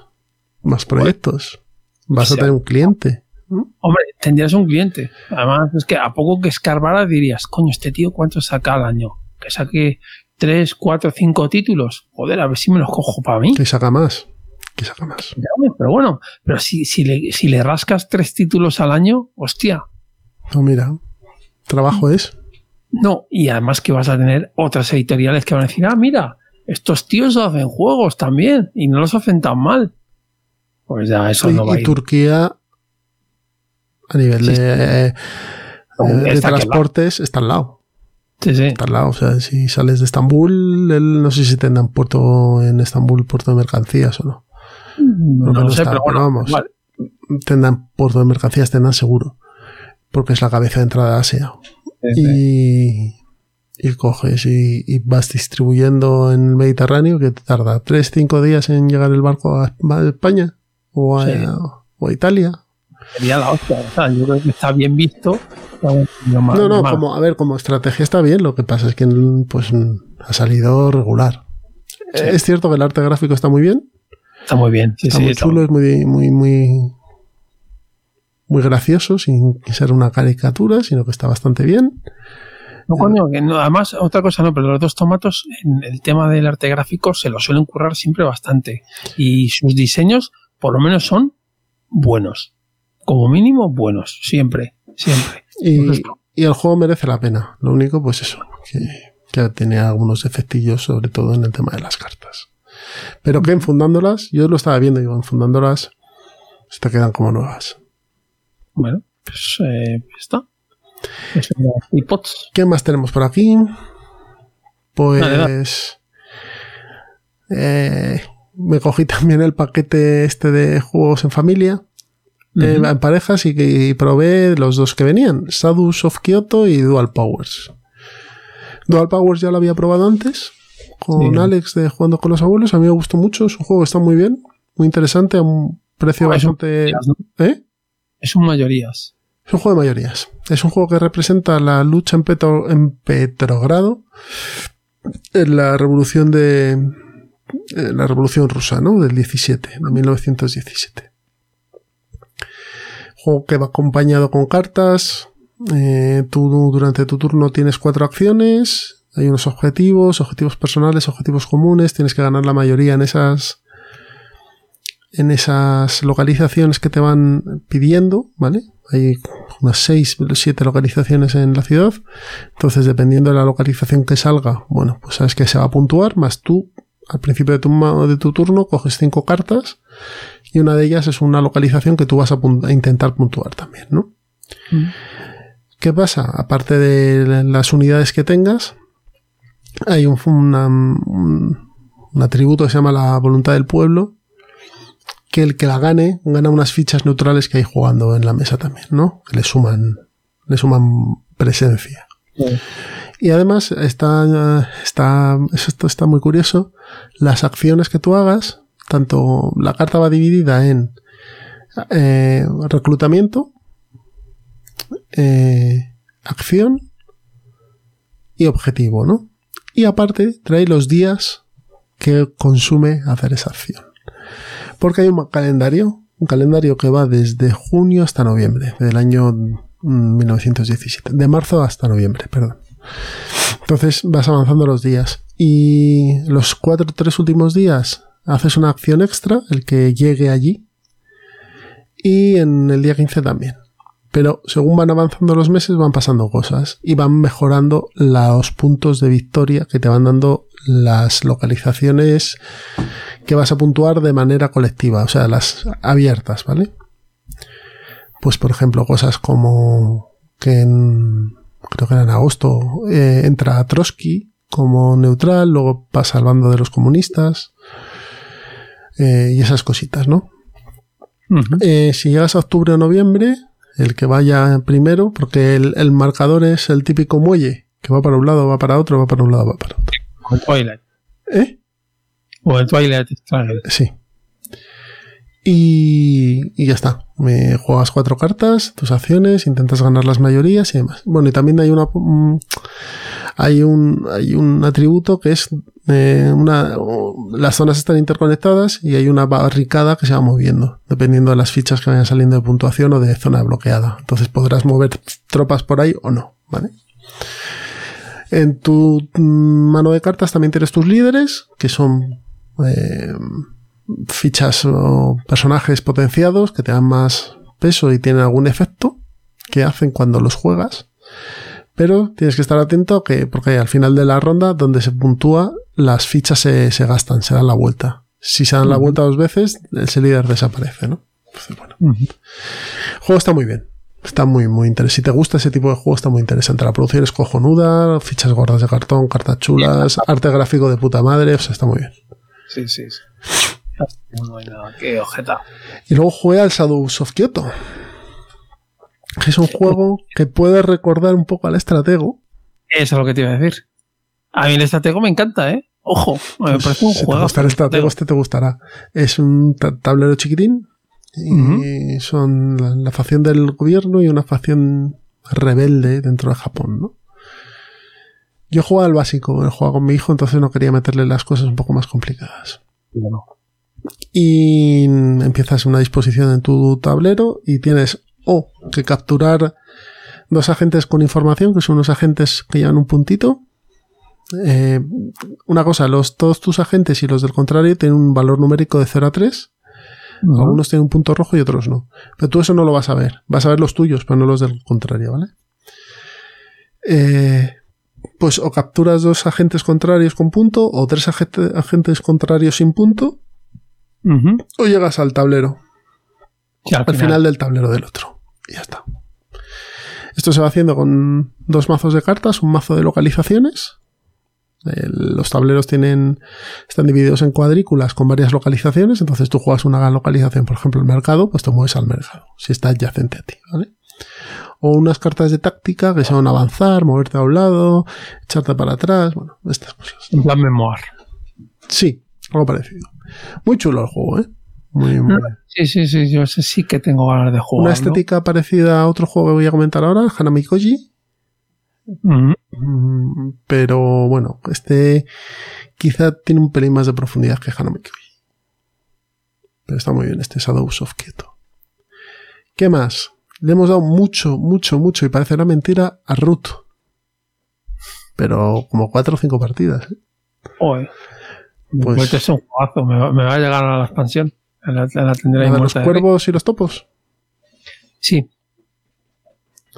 Te diría que, que te diría que si me está viajando ya, yo creo, para casa. Pues ya me dirás qué tal. Yo tengo la de... Las reglas. ¿Eh? no voy a poder decir. Pues yo jugué en una de estas partidas que nada, con mis dos hijos. Ujú. Y bueno, pues un- es un root familiar, ¿no? Como quien dice. Pasa es que, bueno, mi hijo el pequeño juega con los gatos y como los gatos son muy lineales, pues el hombre lo lleva bien. Ujú. A él le gusta jugar con Emo el vagabundo, porque va a su bola entonces, pero bueno. Y yo he jugado con los gatos y he jugado con el pájaro, que siempre me toca jugar con el pájaro, y con los lagartos. Y he de reconocer que los lagartos es una facción complicadita, ¿eh? Sí, muy complicado porque tienes que. Son los del culto, ¿no? El culto reptiliano. Otros reptilianos, es- estos son. Son difíciles. Y son difíciles de llevar. Además, necesitas mucho también al contrario que te haga cositas. Que te mate gente. Sí, para tú poder hacer cosas. Entonces, es una facción difícil. Difícil. Bueno, pues Rot, muy buen juego. Y luego también hemos jugado de Verdel. ¿Y qué tal? A ver, nosotros es que usamos una regla casera. Entonces dirán, es que entonces no está jugando de Verdel. En Verdel, eh. cuando tú terminas tu estación, empiezas a hacer la siguiente. Correcto. Yo, como juego con mi chaval, con el pequeño, lo que hacemos es que cuando tú te acabas la estación, paras, termina el otro y empezamos juntos la siguiente estación. ¿Vale? Tan, tan, es- Es lo que hacemos. ¿Qué pasa? Que vale, ¿eh? refrescas todo el tablero, quitas todos los meeples y empiezas de nuevo. Y ya está. A mi hijo le gusta mucho porque tiene, pues claro, es que es muy vistoso. Tiene el árbol que es muy bonito, y luego los las cartas y los animales y tal. Entonces él tampoco es tan complicado. El, el texto tiene un pelín de texto, hay veces que se lo tengo que leer yo, pero bueno. Pero él ya asocia que el granjero, pues en la granja va la esposa y el esposo. Que en la universidad va él, como es muy intuitivo, pero te lo ponen ahí, va el profesor. Entonces él va ahí intentando hacer sus convitos. Pero bien, bien, a mí, usando esta regla gasera, me gusta, me gusta el Everdell. Los tenía en el hilo de venta y creo que lo voy a quitar. Que me parece que le puedo dar más juego. Lo que pasa es que tengo la expansión de Pearl Book sin abrir. Porque uf, no sé yo si con este, con el básico ya tira o no. De sobra. No sé. A lo mejor la abro y la pruebo. O sea, cartas siempre viene bien. Pues es que trae, car- trae cartas como para aburrir. Por eso te digo que cartas, una expansión de cartas a un juego de cartas, vamos, le viene de puta madre. Ya, Otra pero, cosa es pero que este trae mogollón de cartas, Pedro. Es que Ya sé, ya, ya, ya, ya, ya, ya. Pero bueno, que tener más está bien. Otra cosa es que a lo mejor te complica mucho el juego esas nuevas cartas y a lo mejor ya no es tu target para lo que tú lo utilizas. Puede ser. Pues no me extraña que digas, pues, pues no lo abro. Claro, es eso que. Que por ahora con lo que. Tampoco es que le estemos jugando constantemente. Ujú, Pero bueno, entre pitos y flautas tampoco tenemos tanto tiempo de jugar. Esa es otra. Entonces. eh, lo, que nos, lo que estoy jugando ahora con él. Me va bien. Y esto es todo. Bueno, pues yo voy muy rápido. Yo desgraciadamente no tengo jugones ni nada de nada. Eh, entonces eh, soy yo solo eh, y básicamente juego al TTA. TTA me he hecho unas cuantas partidas. Para mí me sigue pareciendo un juegazo. Online. Juegas en Online. digital, ¿no? O sea, sí, desgraciadamente sí. Pero yo soy mm, defensor tanto de este como el Toilet Struggle de mesa. Aunque dure mucho más, aunque sea un coñazo el mantenimiento, lo que tú quieras. Pero este juego en mesa para mí sigue teniendo cabida y me gusta. A pesar de que el TTA sea un juego de tres horas. O el Twilight, si sabes jugar, también son tres horas o, casi tres horas. Entonces, eh, en digital, en Steam, que es donde estoy jugando yo, efectivamente se convierte en un juego de 40 minutos, por ahí. Y eh, eh, estoy hablando del TTA, el, el- Twilight es un poquito más largo. Pero vamos, es- es- estás acortando a la mitad o más de duración. Y además es que está muy bien implementado. Entonces, eh, que decían que ha ganado la expansión, el- la mejor expansión APP este año, lógico. O sea, ese juego es Dios. TTA en Steam o en el móvil. Me gusta más en el ordenador porque yo juego también mucho móvil, ¿vale? Pero al ser cartas se ve, se ve peor. La, la pantalla de móvil, eso que mi móvil es grande, se lee peor, es más incómodo. Los juegos de cartas yo sí que recomiendo un- una pantalla normal y corriente o, o al menos una tablet eh, de de 10 pulgadas y vamos, este juego además, aparte de estar bien implementado, las cartas, la expansión que le da, está muy bien, está muy bien, sí que balancea bastante bien las cosas. Y, y luego también tienes el tema de los retos, que eso no lo tienes en físico. Y está muy bien el tema de, pues ahora tienes que ganar eh, solo habiendo cogido un líder de la primera era. O tienes que hacer no sé cuántas maravillas. O tienes que ganar a nivel chungo, no sé, son retos que te ponen que está muy bien y te pica, es un juego que te pica. Yo de los juegos de mesa que tengo en versión digital, te diría, Toilet Struggle está muy chulo. El Labyrinth también. Sí, Labyrinth también. Pero a mí los que me gusta más jugar en, formato digital son este y el Terraforming. Porque la implementación de Terraforming está fenomenal. De hecho, el que más juego es Terraforming. Porque en 25 minutos me echa una partida. El Terraforming me lo, me, lo, me lo quiero comprar, pero cuando esté barato.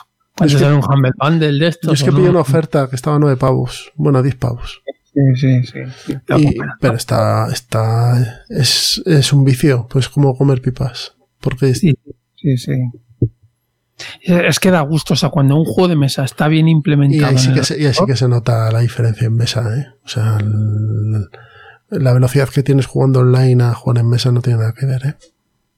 No, no, no, no. O sea, todo juego que tiene mantenimiento, que el TTA es uno de ellos, evidentemente se gana un montón. Y eso que el TTA, el mantenimiento que tiene es quitar cartas, básicamente, Ya, que quitando- limpiando, limpiando la mesa. Eh, pero vamos, eh, se acorta en digital, se acorta muchísimo. Pues nada, yo es un juego que reconozco, que recomiendo muchísimo, tanto en mesa como en digital. Pero vamos, si está, si el, jugón es uno que, como mi caso, que no tiene otros jugadores en su casa, eh, tirará por este juego. Hombre, lógico y normal. O sea, tirará por este juego está muy bien. Aparte que lo típico que, bueno, lo dejas a medias y yo las partidas, bueno, pues las, las puedes ir dejando a medias y las vas, jugas a una partida, la, cortas en dos o en tres trocitos y, y- y- te acuerdas perfectamente, o sea, no sabes por dónde la habías dejado. Entonces, no, no, ya te digo que está muy bien. Muy, Está muy bien muy bien. implementado, sí. Y ya, y yo poco más, desgraciadamente, ¿eh? para empezar, poco más. Bueno, pues yo creo que con esta mezcla de charleta y mesa de pruebas eh, podemos ir ya pasando al plan malvado, si te parece. Pues me parece bien. Pues nada, nos escuchamos ahora. Hasta luego.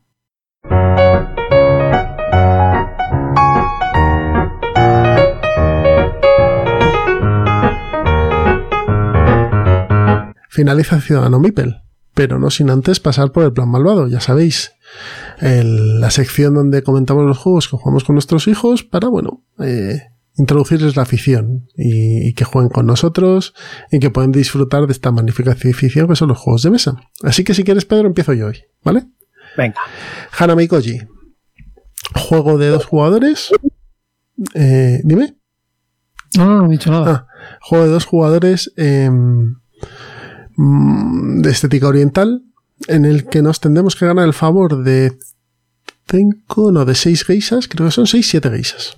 De siete geisas eh, a través de regalos. ¿En qué se traduce eso en mecánicas de juego? Tú vas a tener una mano de cartas y cuatro acciones que van a ser descartarte dos cartas, guardar una carta, escoger tres cartas, quedarte con dos y que tu contrario se quede con una, o hacer tres paquetes de dos cartas, dos, dos y dos, que tu contrario se quede con una y tú te quedes con las otras dos, ¿no? Las cartas tienen un valor numérico que se asocia a una de las geisas, ¿vale? Entonces tú eh, vas a ir colocando debajo de, esa geisha o princesa, si quieres llamarlo mejor así, un número de cartas. Al final, cuando terminamos las cuatro acciones cada jugador, miramos cuántas cartas hay de cada lado. Y entonces el favor se va con el que tenga más cartas de ese lado. Si tienes cuatro geisas, y por, por eso son siete cartas. Si tienes cuatro geisas que te, te han concedido su favor, pues has ganado la partida. Si en vez de eso tienes 11, m- 11 puntos o más, también has ganado la partida. ¿Qué pasa? Que a veces se queda en empate, entonces se hace una segunda ronda y se va desempatando. Incluso una tercera. Y en la tercera gana el que tiene más puntos. ¿Vale? Pues esto es Hanami Koji. ¿Qué tiene de interesante? El control de las acciones. Como tienes cuatro acciones, tienes que ir viendo en qué momento te interesa o no te interesa jugar una cosa u otra. Tú cada turno vas a ir cogiendo una carta y las cartas no son muchas. Entonces tienes que ir viendo qué te va entrando, cómo no te va entrando, cómo puedes forzar al otro a que coja algo, porque tú al final le puedes decir, oye, te cógete esto. O sea, mm, te doy, voy a dar dos opciones o tres opciones que vas a tener que coger una que no te interesa, por tal y como viviendo como, como vas colocando los favores, ¿no? Está muy chulo este juego. Es bastante puñetero, ¿eh? Dentro de lo trivial que parece, pero es bastante puñetero. Este me lo enseñó Mike en cuarto de juegos. Echamos una partidita y dije, joder, me lo llevo. Pues me interesaba mucho mm, y... me Y sí, no, buena, buena- buena pinta tiene, la verdad es que sí. El rollo de las acciones es muy, inter- muy, muy interesante. Muy interesante. Pues, pues muy bien. Pues yo lo que he dado ha sido al de las chapas, como lo llama mi sobrino, El pitch car. ¿vale? que no es otro que el pitch car. Esta vez con las la primera expansión, porque tengo unas cuantas, y ya dije, bueno, a meterle expansiones. La primera expansión es un puente que tienes que saltar, o sea, son dos rampas, básicamente. Que por cierto, eh, muy mal, señores de Ferti, creo que es lo que sacan, porque la rampa no encaja, o sea, no encaja. Entonces, eh, las rampas tienen, tendrían que tener una especie de rebaba en la base para que encajara con una pista que fuera por debajo. Y no lo tiene. Entonces está, bueno, pues sí, si lo hago yo con un cuchillo, bueno, con un cuchillo no, con, con algo que pudiera cortar, pues sí, quedaría perfecto. El, el pero no lo tengo, señores. O sea, que es fatal. Encima, esto es un juego de flicking, de darle a las chapas, con lo cual o están bien las superficies o mal asunto. Correcto, pero bueno, a ver, como es un juego de, de, de- de coña y también lo juego con, con mi sobrino que tiene cinco años, eh, pues, pues bueno, pues, pues bien, no, no hay ningún problema, a él no le importa, a mí tampoco, pero me lo paso bastante bien. Hay otra cosa que mete esta es- primera expansión que está muy chula, es que los, mm, ¿cómo se llama? Los, los trazados, porque son como traza, eh, pistas de Scalestri, que es exactamente eso, pues eh, cada pista eh, te, te vienen pistas, pistas nuevas en las cuales puedes meter eh, una especie, unas especies de barreras de, de plástico, de tal manera que tú en tu carril, o sea, en ese tramo de pista lo divides en dos. Puedes hacerlo más estrechito, más que se, hace- se tiene un surco para hacer una curva. Entonces, eh, si te la juegas, eh, puedes ir más rápido por ese tramo, pero claro, te puedes salir de la pista. La verdad es que he ideado, está bien ideado. Y es todo madera. O, sí, bueno, es madera o conglomerado o algo así. La verdad es que es un juego que recomiendo mucho, ¿eh? ¿Las fichas también son de madera? Sí. Todo es madera. Es un juego que recomiendo mucho, que sí, efectivamente, lo que hemos jugado a la chapa nosotros de pequeño, en el suelo, esta vez con, con tablero, pero está currado, ¿eh? ¿Te acuerdas de, de la vuelta ciclista, no? Correcto, sí, sí, en todos los veranos. Todo los veranos la vuelta ciclista ahí con las chapas. Activista, efectivamente. Pues esto es eso, pero un juego de mesa. Yo la verdad es que es un juego que, que me gusta mucho. Sacarlo con niños y no tan niños triunfa. El juego gusta porque no tiene reglas. Es, eh, o sea, tarda más tiempo en montar el circuito que en explicar las reglas, que es simplemente hacer flicking. Y nada, ya le he dicho de jugar al de los vaqueros, que nosotros Flick 'em me ha dicho que sí. Entonces espero próximamente hablar a ver qué tal. Que... Y luego también tengo el, el- como no, el, pero me da un poquito más de, más de miedo. El, porque es un poco más profundo. El del Dungeons and Dragons. el de- Catacombs. Catacombs. Esa- ¿Qué? ¿Sabes quién lo tiene en su trastero la tercera edición? Con tapetes y todo. ¿Quién? Lo tienes tú, ¿eh? Un rufián. Y, y es, es que lo bajaría a jugar con estos, pero creo que todavía les va un poco grande. Sí, ¿tú crees? Pues tú que tienes tus niños que ya están acostumbrados. A lo mejor le doy una vuelta. Pues que está como están en inglés, a lo mejor les echo un poco para atrás. Pero, Pero en realidad son las cartas que pueden estar, o sea, pueden estar, las, las puedes leer tú, vamos, y el, con saber que tiene el arco mágico que dispara lo que sea, es suficiente y se van a acordar. pues a lo mejor, a lo mejor lo bajo y echamos un catacombs. Claro. Incluso Yo puedo, engañar a mi mujer, incluso, porque como es de flicking al final. yo tengo la primera edición. La primera Yo, edición tengo, yo entré en el. Pues es uno de los últimos Kickstarters que he entrado, ya no entro en muchos. yo en la siempre- tercera. yo siempre me lo pienso. caro como, como la madre que lo parió. Yo siempre me lo pienso. Digo, entro. Digo, pues joder, es que tengo la primera edición, la tengo entera. Digo, me da. Pero claro, es que tú lo ves tan bonito, tan currado, tan de Lo todo. que, lo que trae este son los tapetes. No, unos cojones. Tú ves, si quieres te saco la primera y me dices, y me lo comparas. O sea, el mío es es un es un blanco y negro. Es un cajote. Claro, lo mío- es caja pequeña, eh, todo cutre. Por así, o sea, cutre en comparación con, una con la tercera edición, ¿vale? Es feo, ¿eh? Pues como si fuera un fanzine de los 80. Pues Oh, eso. Joder, pues sí, sí, sí. No, entonces se ha cambiado, ¿eh? No, está muy, Sí. está muy chulo. O sea, está muy chulo lo que vi yo, que preparé las pegatinas, puse las pegatinas en los estos y ya está. Pues, a- a las ti- es lo que te iba a decir, si las tienes puestas, estás perdiendo dinero sin jugar. Pues, es lo que, el, más, el más coñazo es poner las pegatinas. Sí, además sí, esto en la tercera edición sacan el manual en español. Mm. Lo que tiene también la tercera edición, si no me equivoco, que eso me gusta, es que tiene esta como una especie de caja contenido para que no se pierda, ¿no? Para que no se pierdan los proyectiles y eso. Está, está todo muy bien puesto, sí. Eso parece que no, pero claro, lo mío no. Lo mío es el tablerito. Yo quería llevarlo al club, sabes que al final con todo esto. Y en las mesas grandes echar una partida ya a varios. Al No, Catacombs. no, no, el, el juego, yo te digo que el, el juego mola, yo lo he jugado, a mí me gusta. Y por eso digo que la tercera edición siempre digo, joder, me, me la compro, me espero la cuarta. Y además, si, si, lo, si lo, me lo compro, lo quiero todo, porque lo quiero todo. Sí, Claro, pero todo, todo es- es un pastizal, ¿eh? O sea, yo tengo la edición, la caja básica Sí, y la expansión de, de la caja esta del Icebox de hielo, sí, que venía en un pledge, en un pledge, en un... ah, lo diré. Un desbloqueable de estos, ¿vale? sí, no stretch goal. Un stretch goal. Y alguna cosa más, pero mm, yo cogí la caja básica porque es lo que lo voy a jugar. Va a ser para que la caja básica me dé sobra. Vienen tres tipos y ya está. Con el del hielo viene uno más, Ujú, de sobra. Sí, sí, no sé, yo... Este es, Pues nada, oye, mira, me voy a apoyar las reglas y a lo mejor lo bajo y echamos el fin de semana que viene un Catacombs aquí. No, pues nada, pues en el siguiente episodio ya nos contarás. Ya, ya os cuento qué tal Catacombs. Pues nada, estos han sido los dos juegos de- del plan malvado de hoy. Ha sido el Pitch Car, segunda edición, ahora con puentes, Sí. y Hanami Koji, juego de ac- programación de acciones al final. Sí.